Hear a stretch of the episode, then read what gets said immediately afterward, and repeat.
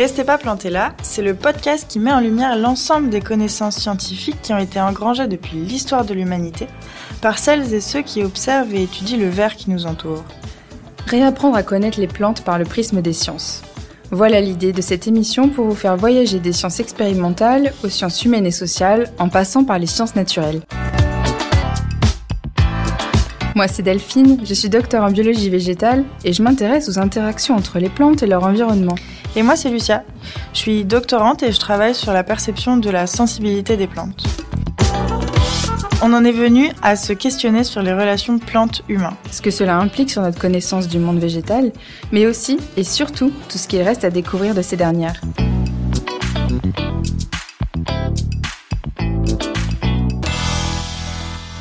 Quelles sont les relations entre les femmes et les plantes? Sont-elles plus reconnues en tant qu'herboristes ou botanistes? Quels sont les liens que les femmes ont réellement construits avec les plantes Bonjour Lucia. Bonjour Delphine et bonjour à toutes et à tous. Bienvenue dans cet épisode sur les plantes et les femmes. Alors, pourquoi on s'y intéressait? Eh bien, en fait, on s'intéresse dans cet épisode aux relations entre les plantes et les femmes en particulier. Tantôt guérisseuses, herboristes, cueilleuses, voire même euh, sorcières. Et seulement parfois botanistes, la relation entre les femmes et les plantes est riche, on va l'aborder, complexe, mais aussi c'est l'occasion pour elles au cours de l'histoire de faire leur place dans la société. Alors en nous intéressant au sujet, nous avons réalisé qu'il existe de multitudes de travaux qui étudient ces interactions entre le monde végétal et la jante féminine au cours de l'histoire, dans différentes parties du monde. Et c'était alors l'occasion pour nous d'en faire un épisode. Et c'est franchement un épisode qui nous a tenu énormément à cœur de faire. Ouais. Alors puisqu'il existe une histoire entre les femmes et les plantes, d'où vient cette proximité? Alors, en fait, les femmes ont construit des savoirs sur les propriétés du végétal, euh, surtout en fait par l'observation mm. et la transmission. En fait, c'est ce qui a été observé, a été transmis au fur et à mesure des générations. Et en fait, c'est le fruit d'une représentation qu'on leur a donnée suite à leur rôle. Rôle qui était de femme maternelle et nourricière, qui doit prendre soin de son foyer et en bonne ménagère trouver les ressources les moins coûteuses pour conserver la santé des siens. En fait, c'est poussé par l'urgence vitale que ces connaissances ont été construites. D'accord. Alors, moi, selon les recherches que j'ai pu faire, c'est vrai qu'il faut savoir qu'au Moyen Âge, les guérisseuses étaient souvent considérées comme des médecins de campagne. Donc en fait, voilà, guérisseuses, finalement, c'est ces femmes-là qui étaient euh, appelées comme ça. Qu'on venait voir très souvent. Qu'on venait voir très souvent pour se soigner. Mm. Et ça, c'est Mona Chollet qui en parle dans son ouvrage Sorcière, la puissance invaincue des femmes. Et elle dit euh, qu'elle représentait, donc les guérisseuses, le seul recours vers lequel le peuple pouvait se tourner et avait toujours été des membres respectés de la communauté. Donc c'était des, femmes qui avaient un statut un petit peu plus élevé, étaient un mmh. peu plus reconnues, jusqu'à ce qu'on assimile leur activité à des agissements diaboliques. Oui, c'est vrai. Bon, même si c'est pas possible d'en faire une généralité, mais c'est vrai qu'un grand, grand nombre de guérisseuses vont être pourchassées suite justement à ces activités mm. diaboliques, même si toutes les sorcières n'étaient pas des guérisseuses et inversement aussi. Mais en fait, euh, du coup, qu'est-ce que c'est une guérisseuse et est-ce qu'on sait pourquoi elles ont été pourchassées? Alors, on entend par ce, thème de guérisseuse les femmes qui ont une connaissance empirique des plantes locales, qu'elles cultivent aussi, donc qu'elles trouvent dans la nature mais qu'elles cultivent, qu'elles font sécher, qu'elles conservent. Et euh, ces connaissances sur la préparation de remèdes notamment ont été acquises en général par l'observation et sont transmises de génération en génération. Elles utilisent les plantes donc en fait pour, pour, pour soigner, etc. Donc par leur vertu médicinale. Oui, c'est pas de la, c'était pas de la magie. Il n'y a pas de magie là a priori. Hein. Oui, a priori. Et en fait, donc il y a eu cette période où elles ont été persécutées. Et cette persécution, elle est en lien avec la création des, premières universités de médecine. En fait, en 1200, il devient interdit de soigner si on n'a pas été formé dans les universités de médecine. Et euh, bah, évidemment, en fait, les femmes ne peuvent pas. Elles sont exclues ah d'étudier dans les universités de médecine. oui. Et donc tout ce savoir qu'elles mettent en lien, qu'elles mettent en pratique depuis des, années et des années et des années, eh ben on va leur dire euh, euh, non, c'est pas encadré. Nous, on fait de la médecine, donc euh, hop, on le met sous le tapis et on n'en parle plus. Alors il se trouve que la grande majorité des femmes condamnées pour sorcellerie, donc environ 70 à 80% de celles-ci, ont contribué à renforcer l'image très féminine des guérisseuses. C'est Florie Morin qui s'est intéressée à cette question dans son article intitulé Des femmes, des plantes et de la magie, les herboristes en fantaisie jeunesse. Et elle ajoute dans cet ouvrage que cette activité était loin d'être le seul motif de condamnation. Lors des chasses aux sorcières, t'en as parlé, Mhm. mais ceux et surtout celles qui a usé de breuvages, de remèdes, etc., qui soignaient par les simples et qui accouchaient, qui, a- qui faisaient avorter également, ont régulièrement fait l'objet de ces accusations-là. Alors les simples, juste pour vous dire, en fait, les simples, ce sont les plantes qui ont été uti- utilisées depuis, et ça depuis l'Antiquité, pour usages médicinaux, en fait. Hmm. Alors c'est vrai que j'ai aussi lu cet ouvrage et, et en fait, euh, ce que j'ai ce que j'ai aimé, c'est que l'autrice, elle souligne vraiment l'importance du rôle particulier des hommes et surtout des femmes qui, à partir du XVe siècle, bah, étaient accusées de sorcellerie et qui étaient également connues comme guérisseurs ou guérisseuses. C'est vrai que dans les communautés rurales, euh, leur statut présentait de nombreuses similitudes avec ceux qui pratiquaient la magie et souvent ces rôles étaient exercés par les mêmes mêmes personnes. Souvent, c'était que des guérisseurs ou des personnes qui utilisaient simplement les plantes. Mm. De ce que j'ai pu lire. Plus hein, des croyances. Peut-être. Et des croyances. Mm.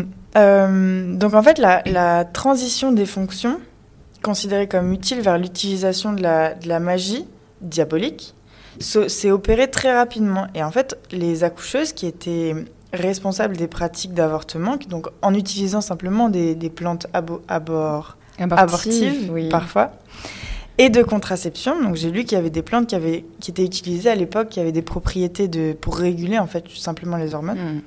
Et ben ces personnes qui utilisaient ces, ces remèdes ou ces, ces préparations végétales, elles étaient souvent désignées coupables dans les cas de mort-née ou de décès qui survenaient après la naissance. Alors moi j'insiste aussi là-dessus quand même avec les propos d'Émilie Anne Pépi, qui dans euh, son article Les femmes et les plantes, accès négocié à la botanique savante et résistance des savoirs vernaculaires, souligne que euh, les femmes sont exclues ou rejetées aux marges des deux champs scientifiques qui monopolisent à cette époque l'expertise sur la nature végétale, à savoir la médecine et la botanique. Mm. Et en termes du coup étymologiques, des termes euh, herboristes et botanistes, euh, est-ce que... Alors justement, j'ai regardé et en fait, euh, donc on peut re- pour la- le terme de botanique, on peut remonter à 1611 concernant la première fois où il est utilisé pour dire euh, qui se rapporte aux plantes. Et ça va devenir N botanique je crois, si je prononce bien. Facile à, à prononcer. Oui, pour la science des plantes. Un dérivé de botanique qui dit euh, en fait qui veut dire herbe. D'accord. Alors que pour le mot herboriste, on retrouve des écrits euh, de 1442, avec le terme d'abord herboliste pour celui qui connaît les vertus médicinales des plantes. Ok, donc c'est beaucoup plus ancien comme Mm. terme. Tout à fait. Et c'est pas du tout la même chose en fait au final. Euh, alors encore de nos jours, partout dans le monde et en particulier dans les régions tropicales riches en, en biodiversité, ce sont les femmes qui gèrent la plupart des ressources végétales utilisées par l'être humain. Mm. Ouais, elles possèdent la plus grande connaissance des plantes locales et elles sont les principales responsables de la conservation de ces plantes et de la gestion in situ des plantes utiles, souvent, parce que Ouais. c'est quand même ça qui, qui nous intéresse, et qu'elles soient domestiquées ou sauvages. Oui, et en fait, ça, c'est un peu expliqué par le fait que tout au long de l'histoire, le travail quotidien des femmes a exigé davantage de ces connaissances. Donc en fait, globalement, ce sont les femmes qui prédominent en tant que cueilleuses de plantes sauvages, jardinières, herboristes et gardiennes de semences. Mm. En fait, dans plusieurs régions du monde et au sein de nombreux cul- groupes culturels, elles prédominent également en tant que sélectionneuses et agricultrices informelles. Alors finalement, quel rôle détient l'herboriste et se restreint-il aux femmes? Alors dans la langue française, l'évolution de la définition de l'herboriste entre le XVIIe et le XVIIIe siècle est révélatrice de la montée en puissance de la botanique savante au détriment des savoirs vernaculaires. Donc au XVIIe siècle, l'herboriste étudie et connaît les plantes, définition qui au XVIIIe siècle ne s'applique pas qu'aux botanistes. Ne s'applique plus qu'aux Il ne botanistes. s'applique plus qu'aux botanistes, bien sûr. C'est vrai. Et le substantif herboriste, donné instinctivement masculin ou féminin dans certains, dans certains euh, dictionnaires, désigne alors celle ou celui qui, dans les villes et bourgs, fait commerce de plantes médicinales, directement cueillies ou achetées à des paysans. Donc on voit ici une petite évolution en termes de, de définition. Mm. S'y ajoutent souvent des préparations à partir de substances végétales aussi, qui sont préparées donc à base de plantes, les tisanes, baumes en plâtre, etc. En fait, les herboristeries, c'est des lieux qui sont importants de la médecine populaire. En fait, on va y vendre des plantes et des préparations thérapeutiques, mais on va aussi y prodiguer des soins et, et garder des enfants. Le mmh. métier d'herboriste, il va rester accessible aux femmes, euh, même si euh, en à partir de 1803, euh, on va être obligé de passer un examen d'herboristerie à ses propres frais. Et cet examen nécessite des connaissances avancées en botanique, en fait. Mais c'est accessible quand même aux femmes, on est oui, d'accord Oui. Ceci s'illustre à Paris dans la seconde moitié du XVIIIe siècle, où environ 200 herboristeries tenaient boutique parmi lesquelles seulement une quinzaine de femmes étaient répertoriées. Donc, en fait, c'est là qu'on. C'est pas beaucoup. Pourquoi? Parce qu'en fait, euh, parmi, euh, parmi tout cela, 130 sages-femmes étaient référencées. Elles n'avaient elles pas le nom d'herboriste, mais plutôt de sages-femmes. Et plusieurs dizaines ont sans doute aussi leur certificat d'herboristerie. Donc un petit mélange, surtout que quand tu parles de garde d'enfants, pour l'époque, instinctivement, j'imagine que c'était plutôt les femmes qui gardaient les enfants. Mmh, oui, ça m'étonnerait mmh. pas. En fait, les populations urbaines à revenus modestes cherchaient des moyens peu coûteux d'obtenir des simples ou des préparations à base de plantes, parce qu'évidemment, elles ne pouvaient pas se permettre de payer les médecins qui préparaient les médicaments, mais même d'autres euh, populations, en fait, pas que celles à revenus modestes. Mmh. Bah, les familles aisées, elles, elles n'hésitaient pas à recourir effectivement à des thérapies alternatives, parce que tous les moyens sont bons, hein. en plus de consulter les médecins agréés. Et souvent, c'était plutôt ben, les cueilleuses de simples, justement, les sages-femmes, euh, les, femmes qui s'occupaient des enfants, et celles qui vendaient les herbes, qui leur servaient souvent à compléter leurs revenus d'ailleurs. Donc, femmes euh, cueilleuses, sorcières, herboristes, mais qu'est-ce qu'il en est donc de la, de la botanique? Eh bien, en fait, euh, l'importance des savoirs vernaculaires, donc c'est-à-dire populaires, est de taille dans la diffusion des connaissances sur les plantes parmi les femmes. En fait, ces savoirs ont été disqualifiés par les champs scientifiques qui s'intéressent à la nature au XVIIIe siècle, à savoir la médecine et la botanique, qui étaient donc des métiers très en vogue à l'époque. Mm. Mais pourtant, la botanique est, est, à bien des égards, une discipline qui recoupe des savoirs populaires. En fait, les femmes, elles ont touché du doigt la botanique, simplement d'abord par euh, l'illustration, parce qu'en fait, elles ont été euh, forcées de ne pas euh, reproduire des modèles vivants. Donc elles avaient le droit de reproduire des mmh. natures mortes. Et donc en fait, euh, elles ont commencé comme ça. Et peu à peu, elles sont allées au contact des plantes elles-mêmes. Mmh. Donc ça veut dire que les plantes étaient considérées comme pas vivantes Eh bien, il faut croire. Mmh. Donc c'est comme ça qu'elles sont entrées dans la botanique. Oui. Et alors en 1751, dans son ouvrage Philosophia Botanica, Carl von Linné décrit les botanistes comme je cite, des méthodiques qui élaborent des principes de classification du règne végétal et contribuent à formuler les normes et canons de la discipline. Alors que les collecteurs qui énumèrent, décrivent et représentent les plantes ne sont considérés que comme des botanistes de seconde zone. Bah, c'est ainsi que finalement, vous vous en rendez bien compte, il y a assez peu de femmes de l'époque qui, bien qu'instruites sur le sujet, ne peuvent se prétendre botanistes. Donc ça les exclut, de fait de la société scientifique et des échanges avec leurs pairs. Mm. Oui, d'ailleurs, euh, à cette époque, il, y a des ouvrages, qui sont des ouvrages de botanique qui sont parus euh, destinés aux femmes. Donc en fait, en 1798 est paru euh, un ouvrage intitulé Botanique pour les femmes et les amateurs de plantes, volontairement présenté sous l'angle de la distraction pour le rendre accessible au public visé. Donc là, je, vais citer. Nous avons cru devoir assez souvent développer son idée, l'éclaircir par des exemples, quelquefois lui donner une tournure galante ou sentimentale pour prouver que nous ne perdons pas de vue le sexe aimable auquel principalement l'ouvrage est adressé. Mais euh, du coup, j'ai vu aussi ce livre et en fait, cette, cette citation, c'est le traducteur français qui, euh, qui l'écrit. Hmm en disant voilà, j'ai modifié finalement ce que l'auteur, qui était allemand, a, euh, a écrit pour, euh, bah voilà, pour que ce soit mieux compris par les femmes. Donc en fait, c'est même. Euh, il y a un biais lié aussi à, la nationalité en fait. Mm. Et alors après 1800, bon, les, les contours de ce qu'est être botaniste sont un petit peu élargis et on voit de plus en plus de femmes concourir à la discipline ce que certains hommes ne manquent pas de critiquer, tels que Hegel en 1830 qui estime que la botanique s'est trop féminisée et qu'il devient nécessaire de redonner sa place à l'intellect rigoureux masculin. Ouais, je crois que Rousseau aussi euh, a exprimé son mécontentement. Oui, il me semble. C'est vrai que du coup, à ce moment-là, les femmes, elles prennent difficilement leur place dans les sciences botaniques. Mais quand même, il est admis qu'elles peuvent pratiquer la botanique comme loisir, savant, et que même c'est très très bien hein, dans l'aristocratie. Et c'est ainsi que de nombreuses femmes du grand monde vont contribuer au développement, voire à la création de jardins botaniques dans le monde encore existant aujourd'hui. Oui, par exemple, euh, Clélia Durazo Grimaldi va fonder le jardin botanique de Gênes en 1794 et Sophie Charlotte Mecklembourg-Sterlitz va participer à l'élaboration des Kew Gardens en Angleterre à partir de 1793. Donc c'est des très beaux jardins botaniques qui existent encore. Hmm.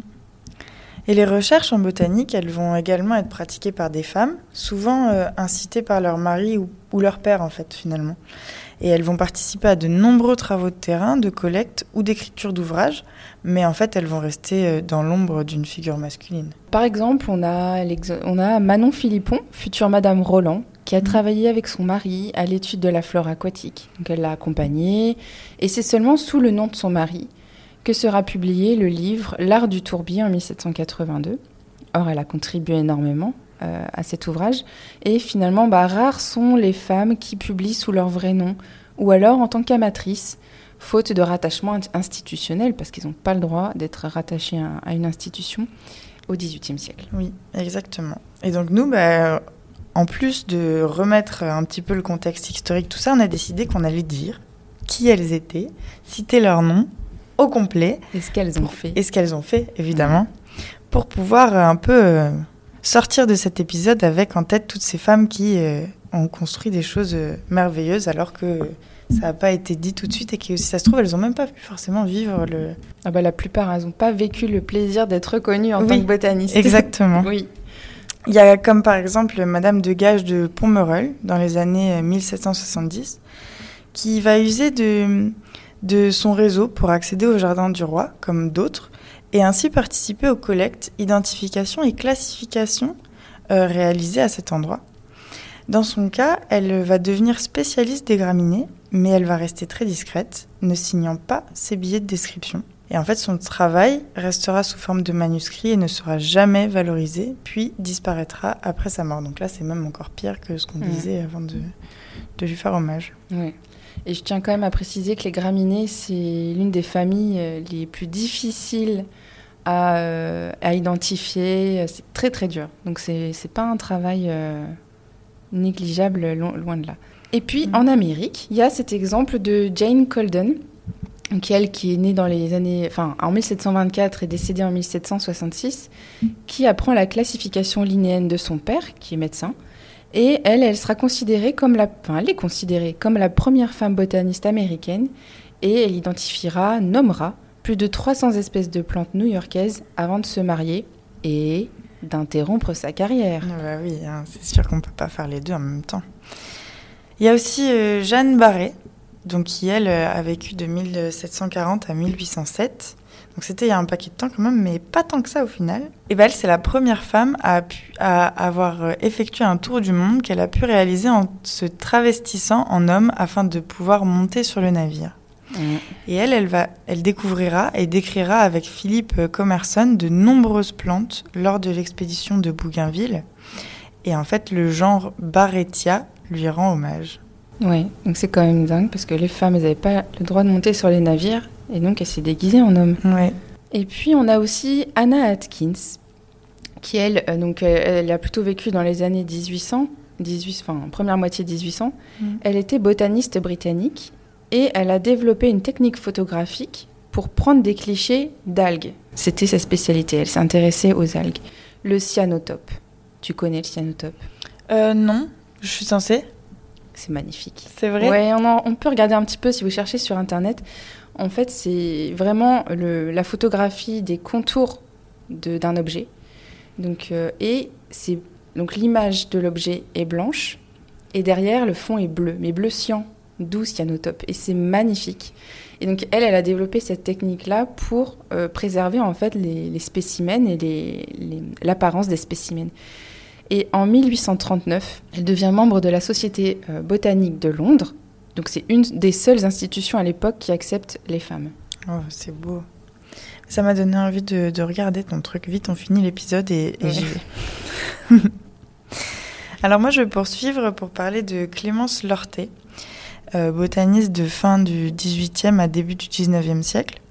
Et elle, en fait, elle a exploré toute la région autour de Lyon, jusqu'à l'Allemagne et la Suisse, pour en collecter et étudier de nombreuses plantes qu'elle va rassembler dans des herbiers.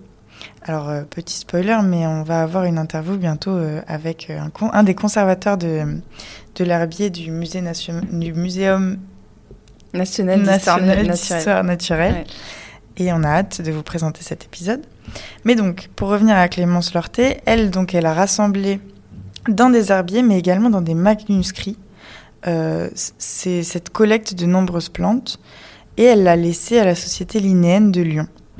Elle a également été primée par la Société d'agriculture de Lyon en 1817 pour ses études sur la culture du pavot oléifère. Oléifère, c'est ça. à noter que cette femme s'est intéressée à la botanique assez tardivement, après avoir fondé une famille. Et je trouve ça finalement assez exemplaire et inspirant parce que souvent c'est l'inverse. Et là, on se dit que finalement, eh bien, euh, c'est pas parce qu'on a une famille que à l'époque, en tout cas, elle, elle était motivée. Et oui, elle a rendu ça possible en fait. Elle a rendu ça possible. Il y a également Agnès Harber. Donc Agnès Harber, elle est décédée en 18... 1960, donc on avance un petit peu dans l'histoire. Mmh.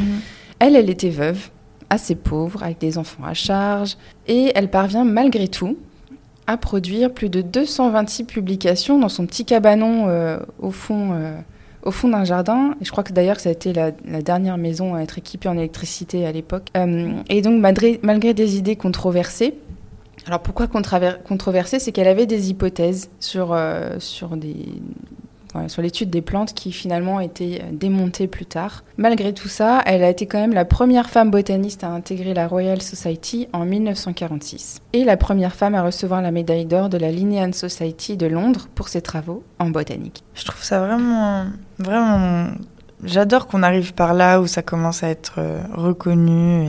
Et, et, mmh. et d'ailleurs, euh, je sais pas si on se rend compte, mais 226 publications, c'est quand même. Euh, c'est énorme. C'est impressionnant.